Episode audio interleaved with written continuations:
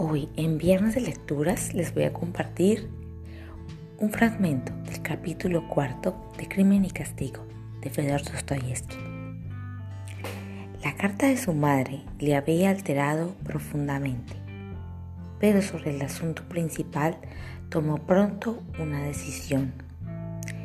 Ese matrimonio no se realizará mientras yo viva. Al diablo ese señor Lujín el asunto está perfectamente claro, pensaba Raskolnikov con aire malicioso. No, mamá, no, Dunia, no conseguiréis engañarme. Tú, Advotia Romanova, has resuelto casarte con un hombre de negocios, un hombre activo y trabajador que ha logrado amasar cierta fortuna sin apenas conocerle. Magnífico. Las dos tienen puestas sus esperanzas en la generosidad del señor Lujín. Es muy propio de dos almas románticas y hermosas que se niegan a llamar a las cosas por su nombre. Seguirán rechazando la verdad hasta que el hombre de sus sueños les propine un puñetazo en la cara. Sin duda, el señor Lujín está condenado. Poseerá la cruz de Santa Ana y la lucirá en los banquetes de los hombres de empresa y de los grandes comerciantes. También la llevará en la boda, que se lo lleve el diablo.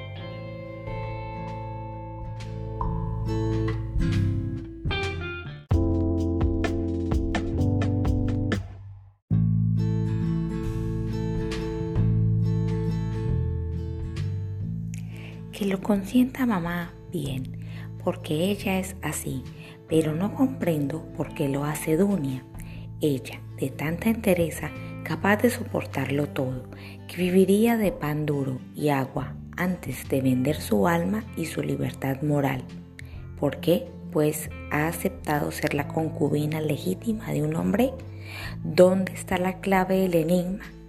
La cosa no puede estar más clara se vende por un ser querido y este solo puede tratarse de Rodion Romanovich Raskolnikov. ¿Cómo hacerle feliz?